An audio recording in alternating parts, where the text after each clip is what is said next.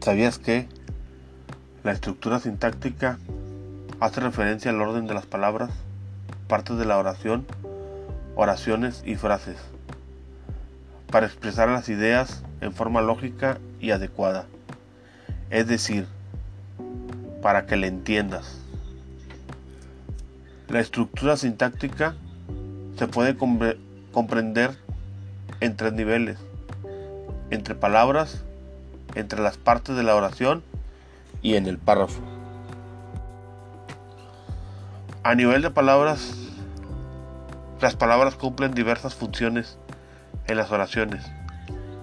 Hay dos tipos de palabras que forman los núcleos sintácticos de la oración, que son el sustantivo, el núcleo del sujeto de la oración, que hace referencia a la persona, animal, cosa, idea o lugar del que se habla, y el verbo, que es el núcleo del predicado y expresa la acción o estado del sujeto. Alrededor de estos núcleos se colocan otras palabras que sirven para determinar, precisar, describir, indicar las circunstancias como el tiempo, lugar o estado de las palabras que modifican. Estas palabras se clasifican según su función en la oración en las siguientes. Artículos, adjetivos, adverbios, conjunciones, preposiciones, pronombres, interjecciones.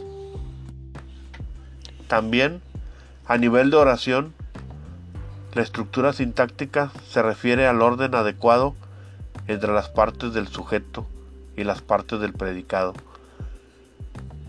Entre estas dos partes, el orden más lógico es que primero se escriba el sujeto y después el predicado. Por ejemplo, Juan cena tostadas. Juan sería el sujeto. Cena tostadas, predicado. El gato gris y gordo caza avecillas. El gato gris y gordo es el sujeto. Caza avecillas, predicado. En las oraciones el predicado tiene complementos que pueden o no estar en una oración y que también tienen cierto orden lógico. A nivel de párrafos, al escribir párrafos la estructura sintáctica consiste en ordenar las ideas en forma lógica y jerarquizada. Para hacer una estructura adecuada en un párrafo, primero debemos tener claro el tema y ordenar las ideas principales de las de mayor importancia a las de menor, y después las ideas complementarias de cada idea. Con ello podemos presentar y ordenar lógicamente los párrafos.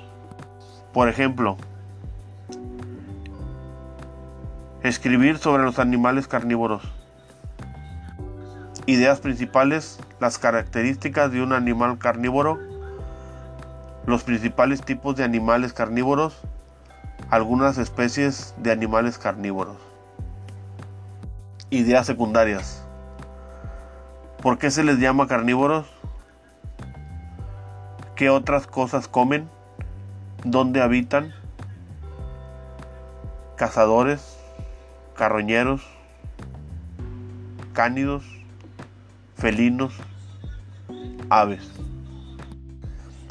Una vez identificados las ideas principales y las ideas secundarias, también se pueden escribir otras ideas que complementan la explicación de la idea secundaria.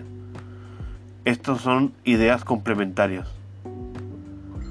Una vez identificadas, escribiremos los párrafos. En el párrafo, cada idea principal y la secundaria se expresan claramente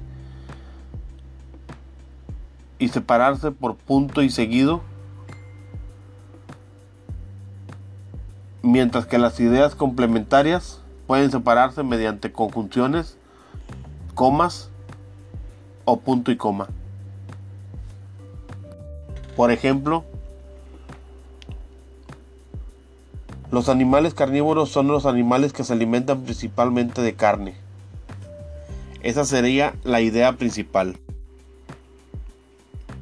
La idea secundaria sería pero también consumen ocasionalmente otros alimentos como verduras, hojas de ciertos árboles o pasto para complementar su digestión.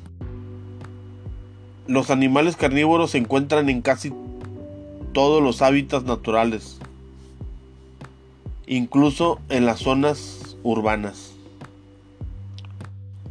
Ya eso sería una idea complementaria.